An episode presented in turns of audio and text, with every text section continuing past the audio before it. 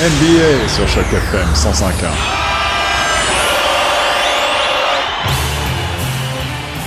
Salut à tous, c'est Étienne pour Choc FM. Aujourd'hui, retour sur la semaine 35 en NBA avec une semaine que nous qualifierons d'historique. Les individus présents dans la bulle, pour la plupart activement impliqués dans le mouvement Black Lives Matters, autrement dit la vie des Noirs compte, ont malheureusement eu vent de la mort de par de Jacob Blake par un policier de l'État du Wisconsin.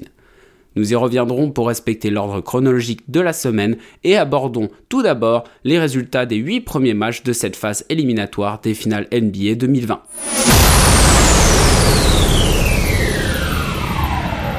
C'est fait.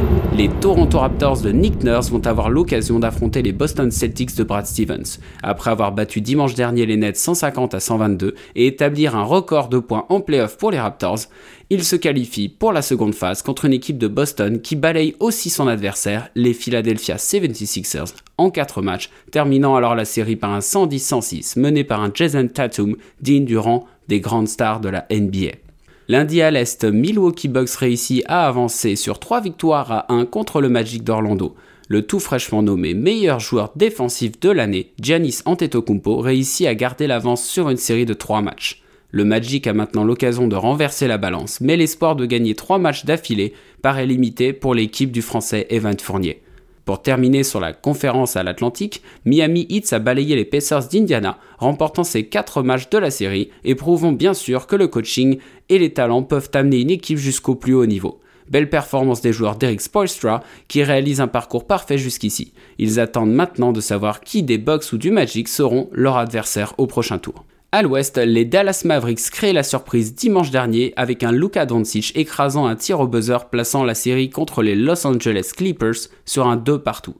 Kawhi Leonard ainsi que Paul George ont su remonter le niveau en affichant mardi dernier 32 à 35 points respectivement, propulsant alors leur équipe à une victoire de la qualification du prochain tour.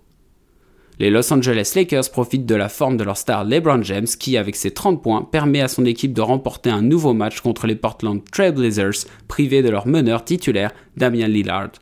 Après avoir remporté leur match dimanche dernier contre les Denver Nuggets, le Jazz de Utah, à un match de remporter sa série, s'est fait rattraper mardi dernier par un Jamal Murray à 42 points, 8 passes et 8 rebonds.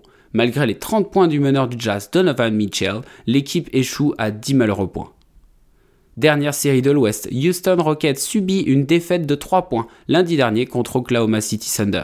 Chris Paul et Dennis Schroeder ont su faire la différence et amener la série à deux partout, ce qui intensifie encore plus le duel contre leur ancien coéquipier James Harden. L'absence de Russell Westbrook se fait notamment ressentir du côté du Texas. Passons au sujet qui défoule les médias et les États-Unis. Coup de tonnerre, historique, du jamais vu dans le monde du sport. Tous ces qualificatifs résument bien l'action du boycott débuté ce mercredi lors du match 5 contre Milwaukee Bucks et le Magic. Match au cours duquel les joueurs ont établi leur position ainsi que celle de la franchise face au shooting de Jason Blake dans le Wisconsin le 23 août dernier. La NBA ainsi que la NBPA, l'association des joueurs, travaillent sur les initiatives des joueurs afin de donner du sens à ce que les franchises, les équipes ou d'autres sports essayent de montrer aujourd'hui au travers de leurs actes. Les joueurs se sentent impuissants, ils essayent de changer les choses en utilisant la lumière médiatique de la bulle ou de leur sport respectif. Sachez que l'association des joueurs et la NBA ont pris la décision de faire reprendre les phases éliminatoires aujourd'hui, ce samedi 29 août 2020, par le match Boston Celtics contre les Toronto Raptors. En espérant que tout aille pour le mieux, pour vous, pour vos proches, je vous dis à la semaine prochaine pour une nouvelle chronique NBA sur Choc FM 105.1, la radio des francophones à Toronto. C'était Étienne pour Choc FM.